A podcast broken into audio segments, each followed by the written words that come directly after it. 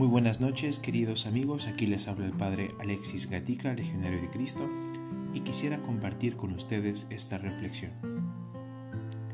El Evangelio de hoy me hizo recordar una de mis primeras experiencias donde el Evangelio comenzó a calar en mi corazón, y es esta frase que dice, Por tanto, si cuando vas a poner tu ofrenda sobre el altar, te acuerdas allí mismo de que tu hermano tiene quejas contra ti, deja allí tu ofrenda ante el altar y vete primero a reconciliarte con tu hermano, y entonces vuelve a presentar tu ofrenda.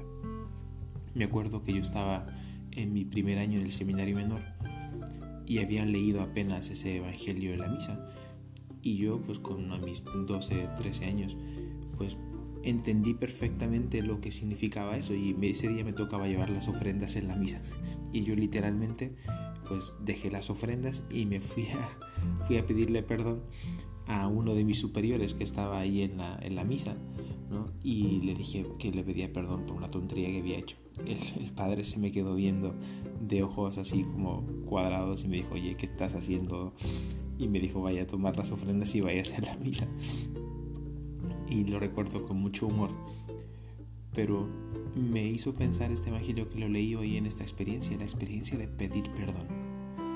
¿Cómo nos cuesta pedir perdón? ¿Por qué? Porque tenemos orgullo, porque en el fondo sabemos que nos hemos equivocado, que hemos fallado, pero nos cuesta aceptar las consecuencias de nuestros actos, sobre todo cuando hemos herido a otras personas. Y también pues nos cuesta sobre todo pensar en lo que la otra persona va a pensar. Nos cuesta pensar también y nos cuesta asumir el tener que volver a empezar una relación nuevamente. Y el demonio también nos tienta, y nos tienta con desaliento, nos tienta con pesimismo. Y el Señor hoy nos pone delante un evangelio en el que nos mira con realismo, nos invita a creer en el perdón. El perdón sí es, necesita de un esfuerzo personal, necesita de una conciencia una conciencia del pecado, de lo que hemos hecho, pero también una conciencia de una misericordia, de que el Señor acoge nuestro perdón. ¿Cuál es la mayor ofrenda que tú puedes hacer? La ofrenda del perdón, la ofrenda de la misericordia. Y me lleva a pensar en aquellas personas que quizás en ese instante pues pueda tener un rencor, un prejuicio o algo que yo no perdono de alguien, un defecto.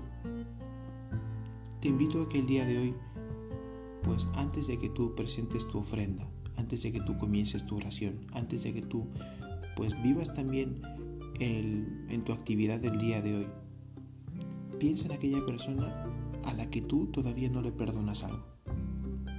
Quizás una herida que te ha infligido o también un defecto que no terminas de digerir. Perdónalo, perdónalo de corazón.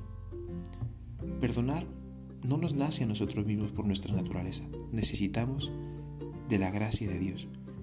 Y para eso, Él murió en la cruz. Y Él incluso en la cruz nos dio ejemplo, nos dijo, perdónalos porque no saben lo que hacen.